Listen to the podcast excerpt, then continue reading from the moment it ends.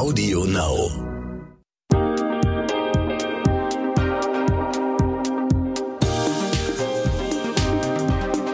Hallo zusammen. Neben eurer neuen Host Sabrina Markgraf hört ihr hier jetzt noch eine neue Stimme. Das bin ich, Kirsten Frintrop. Ihr werdet mich noch nicht kennen, aber ich bin eigentlich schon seit der ersten Folge dabei und zwar als Projektmanagerin und Redakteurin im Hintergrund. Das heißt, ich kümmere mich um die Aufnahmen und um die Technik und ich mache aus den Aufnahmen dann die sendefertigen Podcast-Folgen. Und ab jetzt hört ihr mich hier im Intro zusammen mit eurer neuen großartigen Host, Sabrina Markgraf. Hallo Sabrina. Hallo Kirsten. Wir hören dich gleich im Gespräch mit Dr. Christine Bortenlänger. Sie leitet das Deutsche Aktieninstitut in Frankfurt am Main. Sie ist da geschäftsführende Vorständin, so heißt es der Vollständigkeit halber. Und das Thema sinnvolles Shoppen an der Börse. Also Sabrina, damit hast du mich ja sofort gecatcht. ja, die Börse ist ja quasi mein zweites Wohnzimmer, weil es ein Arbeitsplatz von mir ist. Und deshalb wollte ich euch in meiner ersten Sendung alle mal zusammen mit in meine Welt nehmen. Und mir fällt immer auf, dass wenn ich mit anderen spreche, Börse und Aktien ganz unterschiedliche Reaktionen auslösen. Also die, die keine Aktien besitzen, die verbinden das Thema immer mit Casino und großer Spekulation. Und die Mehrheit der Deutschen gehört nun mal zu der Gruppe Nicht-Aktienbesitzerinnen.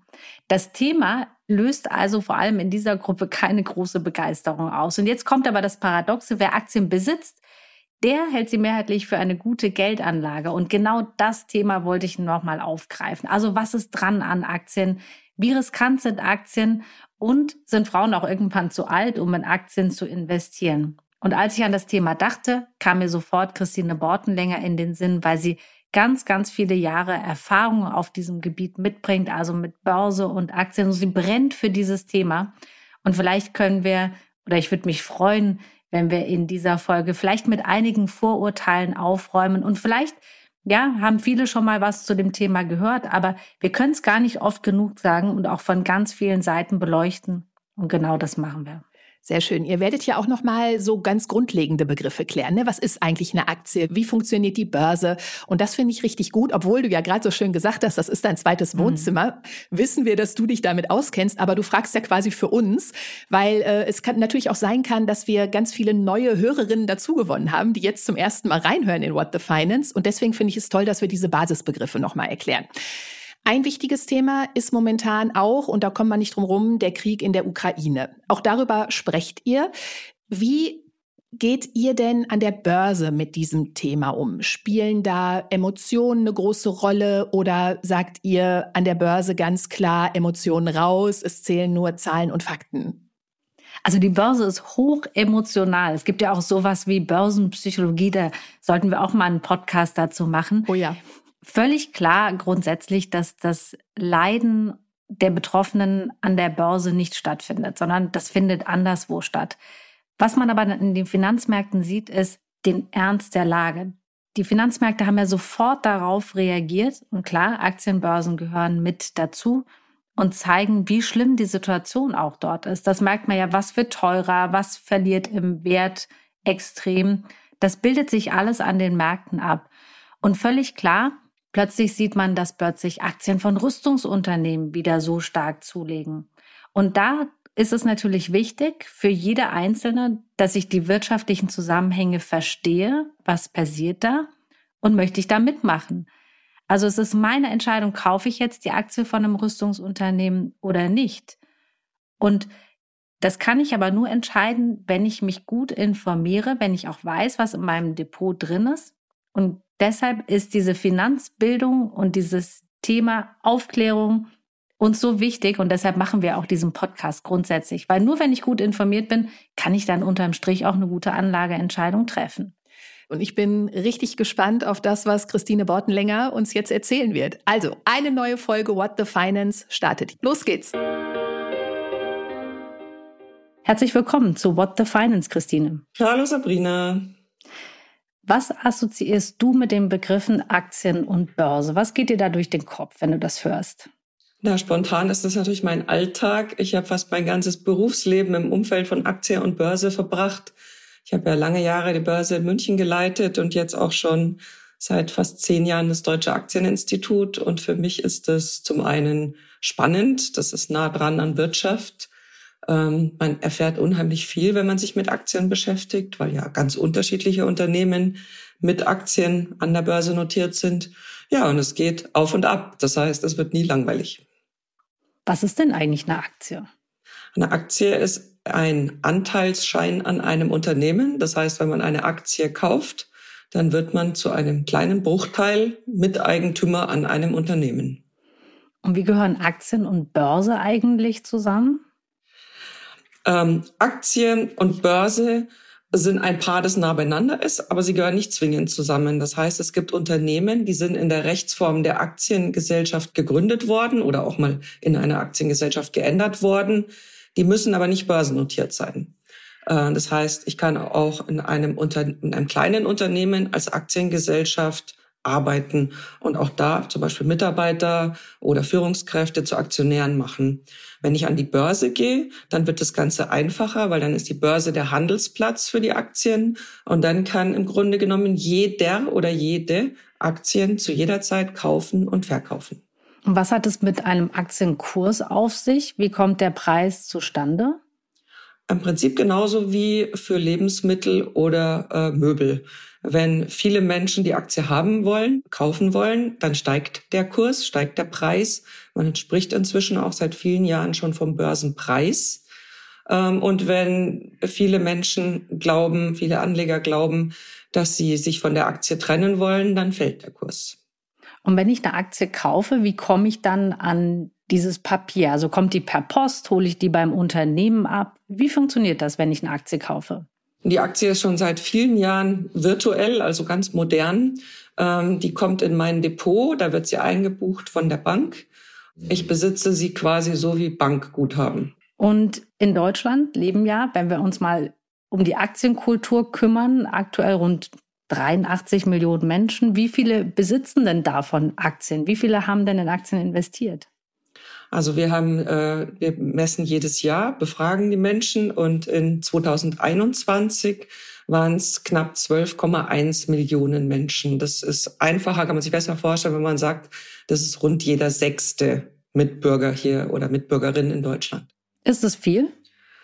Ja, es ist mehr als früher, aber es ist im Vergleich zu vielen anderen Ländern, die man mit Deutschland vergleichen kann, wie USA oder Schweden, Australien, Kanada, Niederlande, ganz viele, viele andere Länder, ist es wenig. Da haben fast die Hälfte aller Bürger, also an die 50 oder über 50 Prozent Aktien. Das liegt aber auch daran, weil die schon sehr früh angefangen haben, die Altersvorsorge, das Rentensystem stärker mit Aktien zu füllen. Das ist in Deutschland ja anders. Äh, das ist äh, relativ kompliziert, aber wir kommen ja vielleicht später noch drauf, ähm, weil mhm. die anderen Länder erkannt haben, dass Aktien sehr attraktiv sind, was die Rendite betrifft. Gab es mal in Deutschland eine Phase, wo die Aktienkultur besser war? Du hast schon gesagt, es hat sich in den letzten Jahren gebessert, aber gab es mal eine Phase, ja, wo es richtig gut war? Also ein bisschen besser nur ähm, war es äh, um die 2000er Jahre, als die vielen Internetunternehmen gegründet wurden. Und dann haben wir so eine Delle gehabt. Es gab ja auch verschiedene Krisen äh, in, in diesen Jahren seit 2000. Ähm, aber wir sind jetzt fast wieder auf dem Niveau. Das hat auch damit zu tun, dass sich offenbar in Corona viele Menschen mit Geldanlage beschäftigt haben und so sehen wir gerade in 2020 und 2021 einen deutlichen Anstieg bei den Aktienbesitzerinnen und Besitzern. Du hast gesagt, Krise, ähm, das bleibt immer hängen. Also wenn Aktien steigen, dann hat das auch weniger Schlagzeilenpotenzial, sage ich mal, als so eine Krise, wenn Aktien mal crashen. Ähm, viele verbinden ja mit Aktien auch so eine gewisse Angst, ein hohes Risiko. Ist das dann gerechtfertigt? Ähm, das steckt uns irgendwie in den Knochen, äh, aber eigentlich ohne Grund, weil es gibt sogar Studien, die gehen über 120 Jahre zurück. Das heißt, wirklich schwere Krisen, Weltkriege ähm, äh, und Ölkrise, was alles in der Zeit war. Hm. Und da haben sich immer die Aktien am besten geschlagen. Und es gibt auch so eine relativ, sagen wir mal, es gibt einfache Dinge, die man beachten muss, wenn man Aktien kauft. Aktien sind, auch wenn manche mal schnell einen schönen Gewinn damit machen, aber dann solltest du Aktien nie kaufen, um äh, damit äh, kurzfristig zu spekulieren, sondern Aktien sind wirklich eine Marathon, eine Langfristanlage. Und da zeigt sich, selbst wenn ganz schreckliche Dinge passieren, ist jemand, der länger als zwölf oder dreizehn Jahre investiert bleibt und breit gestreut hat, immer im Plus. Ähm, und die viel bessere Nachricht ist, dass im Schnitt neun Prozent Rendite möglich sind. Das heißt, der absolute Worst Case heißt, ich verliere nichts. Aber der, der gute hm. Durchschnitt heißt, ich habe neun Prozent Rendite.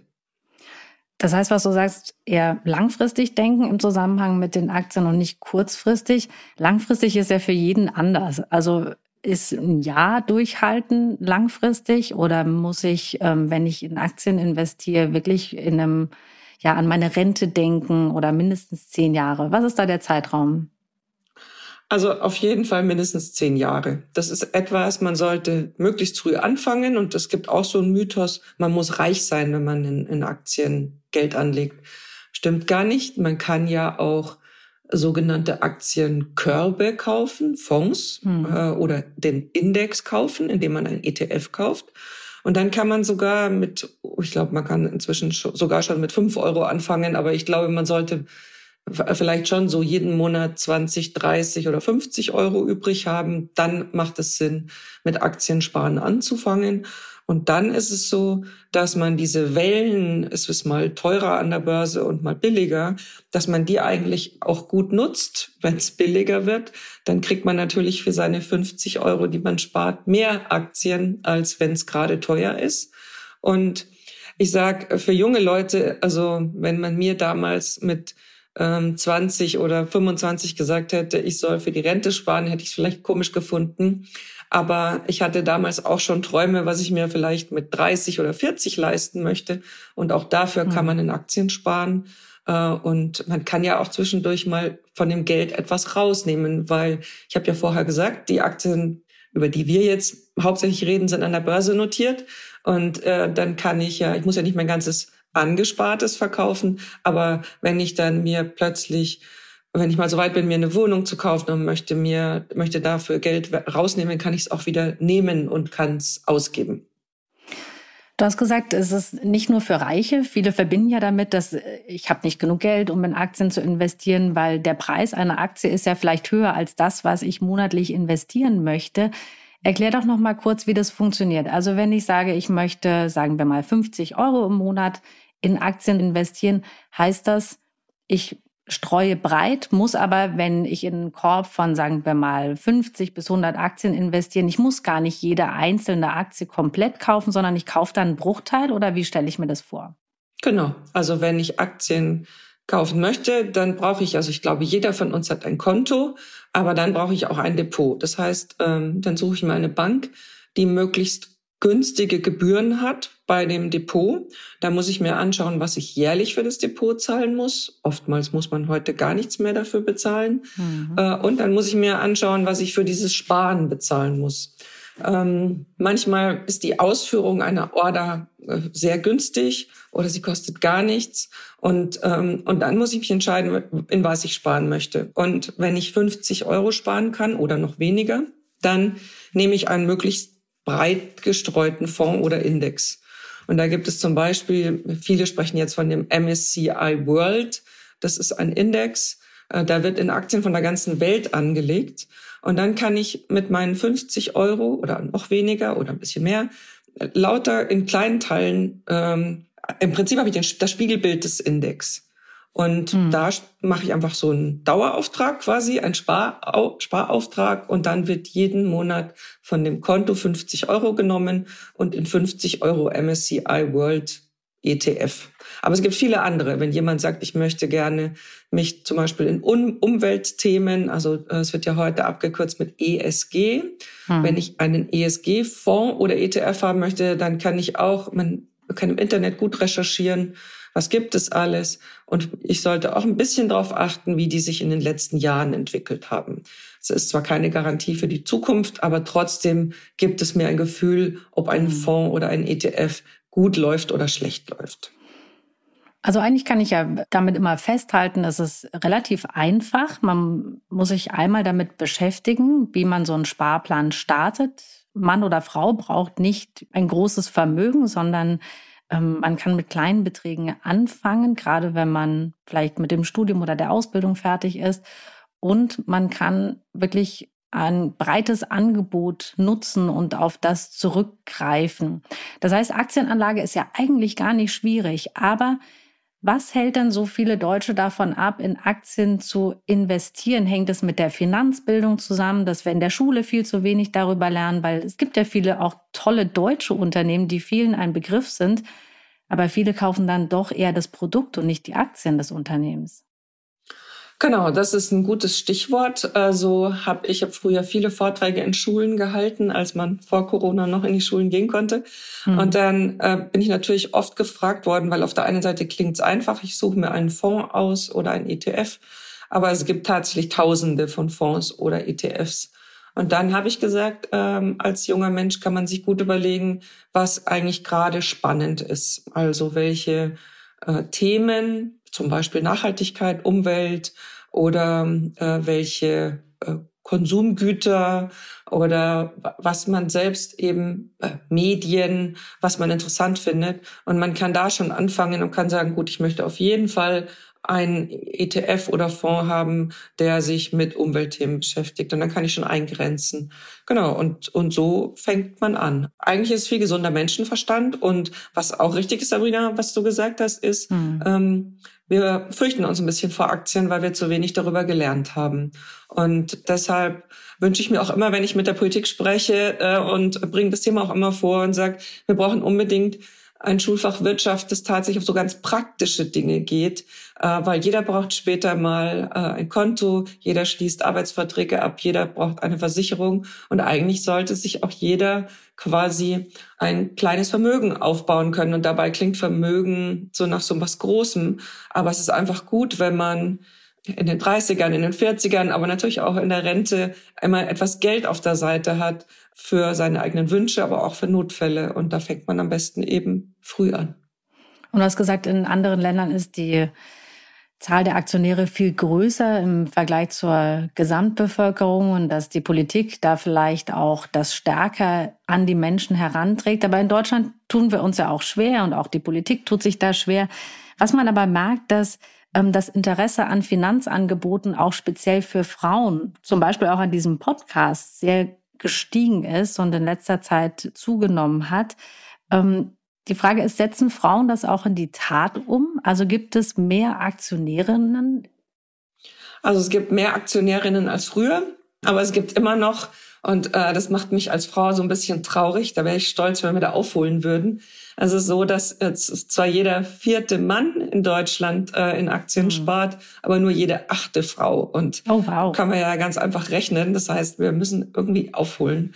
Und das hat interessanterweise auch gar nichts, weil es ja oft mit Einkommen begründet wird. Äh, wir haben das untersucht und es hat gar nichts mit Einkommen zu tun. Also vermögende Frauen sparen genauso wenig in Aktien wie Frauen, die noch nicht so viel Geld haben. Und das hat auch nichts mit okay. Alter zu tun. Auch äh, junge Frauen sind trotz äh, ähm, ja, Influencerinnen, Podcasts und so vielen Möglichkeiten nicht stärker investiert in Aktien als ältere Frauen.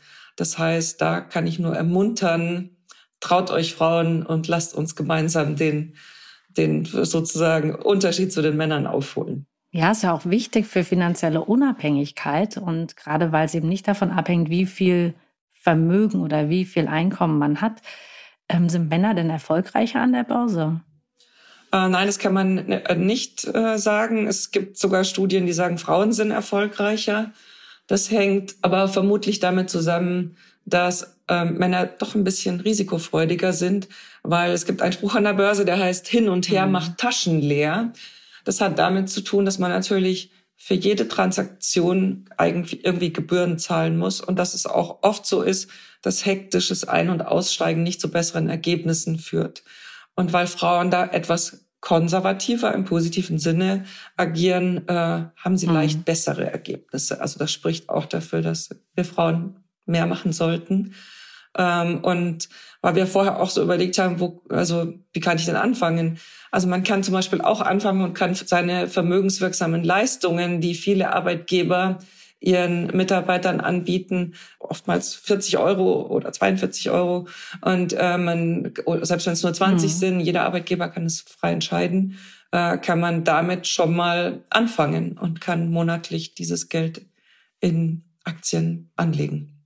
Genau, also keine Angst vor Aktien, einfach auch mal ausprobieren. Ähm, denn letztendlich ist es doch wahrscheinlich gar nicht wichtig, ob ich jetzt den perfekten Fonds, den perfekten ETF kaufe, sondern breit gestreut wahrscheinlich am besten global. Kann man da überhaupt was falsch machen?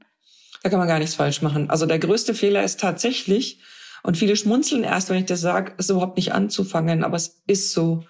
Also wichtig ist anzufangen, dabei zu bleiben regelmäßig zu sparen. Also nicht irgendwann mal zu sagen, ach, einmal im Jahr kaufe ich dann mal, sondern das Beste ist wirklich der monatliche Sparplan, ähm, wo man gar nicht mehr drüber nachdenkt und es passiert einfach. Und dann freut man sich, wenn man immer wieder mal draufschaut. Und dann muss man auch nicht ständig umentscheiden, wenn man so einen breit gestreuten, weltweit anlegenden ETF oder Fonds spart. Ist Frau eigentlich irgendwann zu alt, um in Aktien zu investieren? Nein, man ist nie zu alt für Aktien und eine alte Regel gilt nicht mehr. Die hieß, man soll so viel Prozent Aktien in seinem Depot haben wie 100 minus Lebensalter. Das heißt, eine 80-jährige Frau, 100 minus 80, hätte dann nur 20 Prozent dessen, was sie als Geld anlegt, in Aktien anlegen sollen. Aber wenn man sich die niedrigen Zinsen anschaut, die wir jetzt schon über Jahre haben und die wahrscheinlich auch noch lange anhalten werden, dann bekommt man für Geld, das in festverzinsliche Wertpapiere angelegt ist, praktisch keine Zinsen. Man muss jetzt oftmals sogar sogenannte negative Zinsen, also Verwahrentgelt nennen das die Banken, mhm. bezahlen. Ja, schöner Begriff, oder? Ja, ja, das wird gut vermarktet. Gebühren wäre einfacher. und ähm, Aktien, habe hab ich ja vorher mal gesagt, äh, haben im Schnitt so sechs bis neun Prozent Rendite. Und wenn ich älter bin, kann ich für den Bedarf, den ich habe, ja immer nur einen kleinen Teil aus meinem Depot nehmen. Ich muss ja nie alles verkaufen. Und insofern empfehlen wir auch auf jeden Fall über die Rente, über das Rentenalter hinaus, einen Teil, einen relativ großen Teil in Aktien zu halten. Du hast gesagt, schlimmer ist es nichts zu tun. Welche finanziellen Folgen hat das denn vor allem für Frauen, wenn sie nicht in Aktien investieren? Also oftmals ist es so, wenn Frauen nicht in Aktien investieren, dann ist es nicht nur so, dass sie nicht in Aktien investieren, sondern sie investieren gar nicht oder sie haben ihr Geld auf dem Konto liegen. Wenn es auf dem Konto liegt, dann kann es ganz schnell sein, dass sie einfach Gebühren dafür zahlen und wir haben Inflation. Das heißt, dieses Geld wird eigentlich jedes Jahr weniger. Und wenn ich eben nicht regelmäßig spare, dann habe ich auch für die Dinge, die auf dem Lebensweg dazwischen kommen. Also man spart ja eben nicht nur für das Alter, für die Rente, sondern eben auch für die Wünsche, die man mit 30, 40 oder 50 hat. Und dann baut Frau mhm. kein Vermögen auf.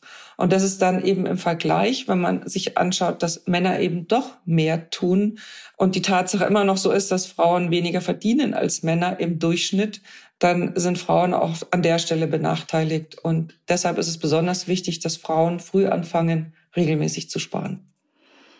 Was wären denn Tipps von dir an die Frauen, die uns zuhören und vielleicht sagen, alles mit den Aktien schaue ich mir mal an. Ich werde jetzt tatsächlich mal mir als Vorsatz nehmen, in Aktien zu investieren.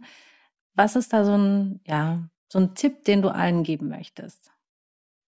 Also ich würde tatsächlich damit anfangen, ähm, im Internet ein bisschen zu recherchieren. Ich glaube, die Frauen, die hm. uns hier zuhören, die sind alle internetaffin und können ein bisschen recherchieren. Und ähm, sich unterschiedliche Artikel durchzulesen, online oder auch, äh, es gibt ja auch viele Magazine, die heute über das Thema schreiben.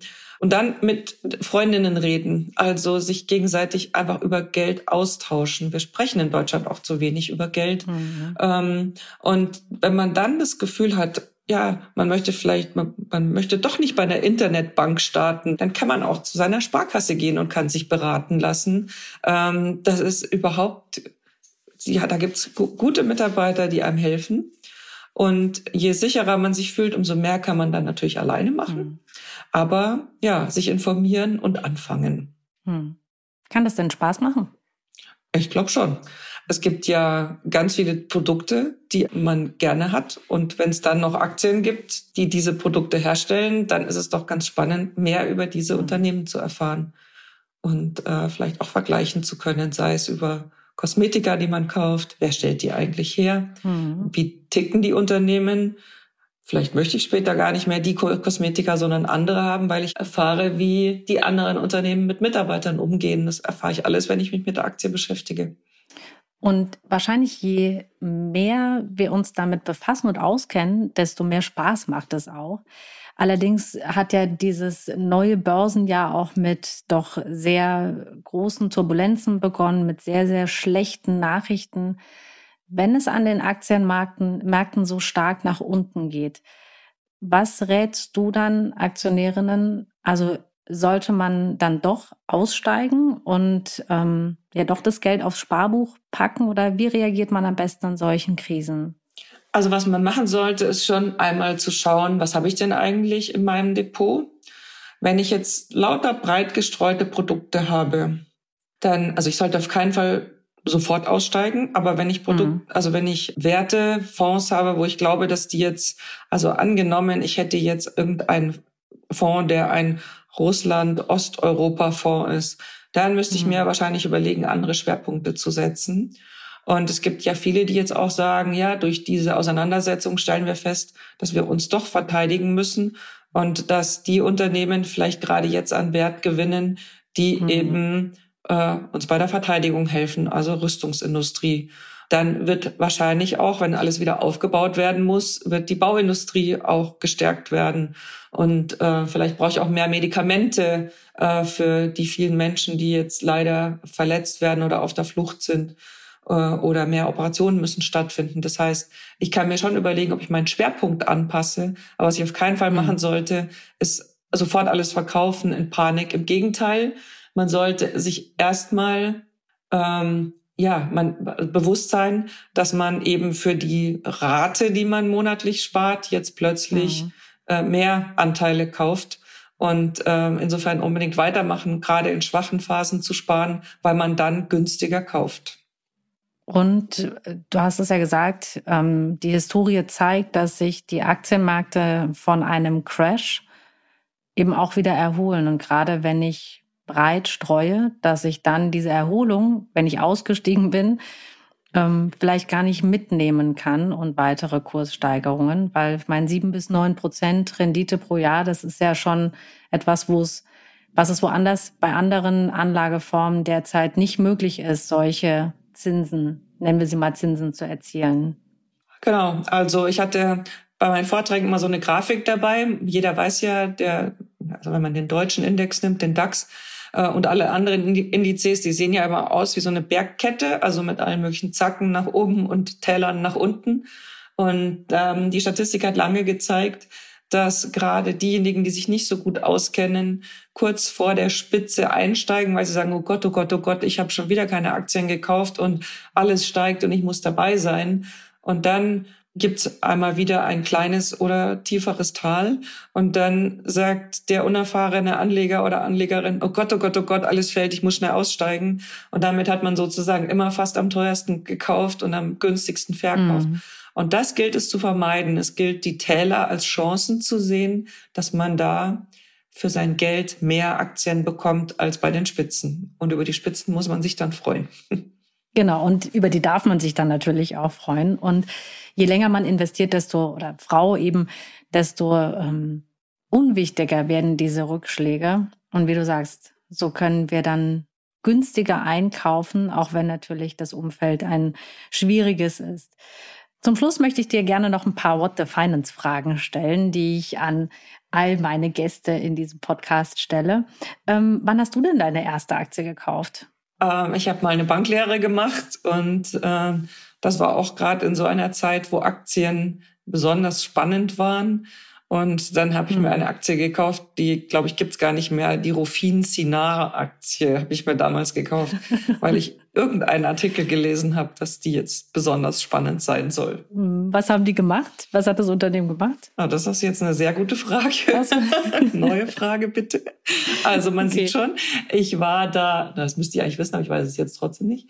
Ähm, das war einfach genau typisch. Ich war gerade in der Banklehre. Ähm, und ähm, wollte plötzlich auch Aktien haben. Und dann gab es da so einen Artikel, da habe ich gedacht, jetzt kaufe ich mir mal welche. Und ähm, so sollte man es nicht machen. Man sollte sich wirklich gut informieren. Man sollte auch wissen, was man kauft oder eben breit streuen. Und das habe ich, ich hätte damals auch Fonds kaufen können.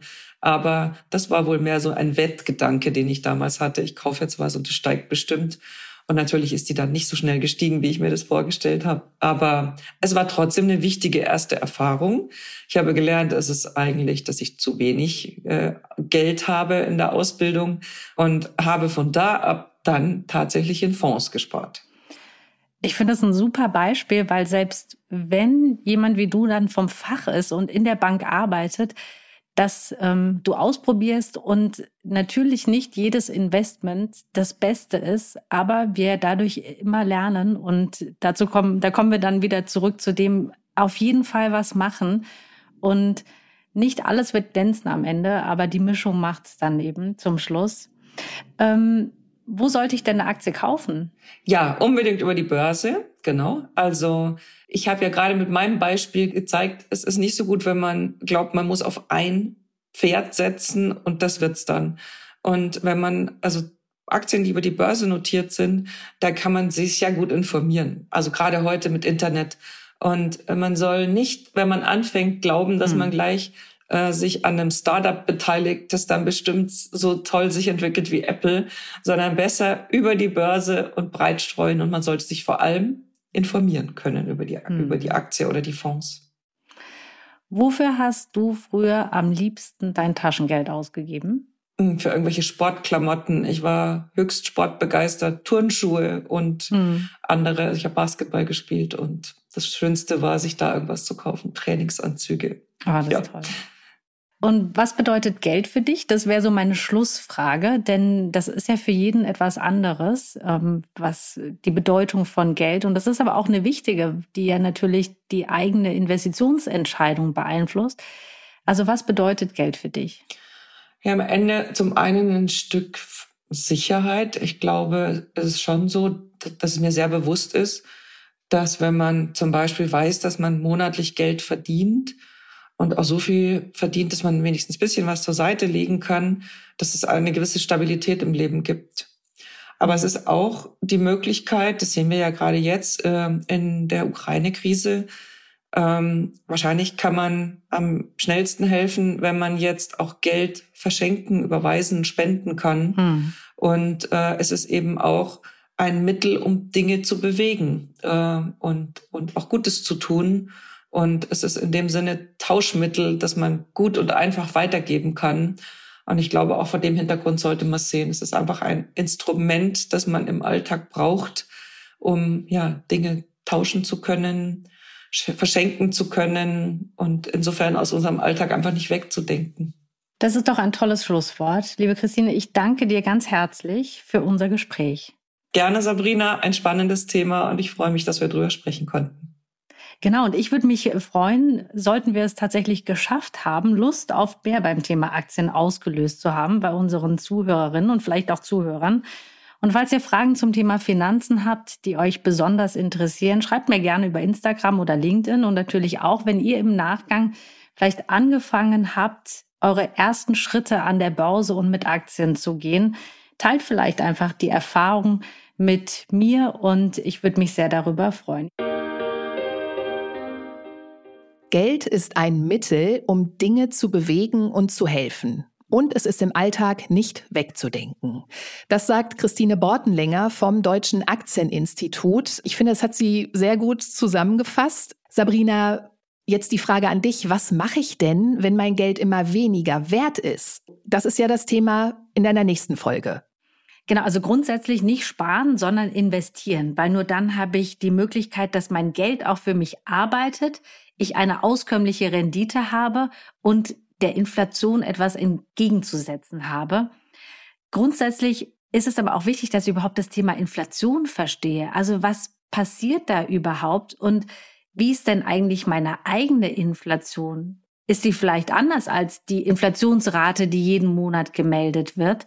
Und genau das möchte ich im nächsten Podcast aufgreifen, damit wir alle mal verstehen, was heißt es, wenn Preise immer teurer werden und wie teuer werden sie eigentlich für mich? Und das ist ein total spannendes und wichtiges Thema und ist eben auch entscheidend für die eigene Geldanlage. Ja, wir freuen uns auf dein Wissen dazu. Ich bin gespannt, weil äh, Inflation für mich bis jetzt äh, immer, also ich habe mir das immer so erklärt, wenn ich für einen Euro nicht mehr zwei Brötchen bekomme, sondern nur noch eins. so ganz ist ja runtergebrochen. okay, dann sagen wir einfach bis zum nächsten Mal, Sabrina. Bis dann.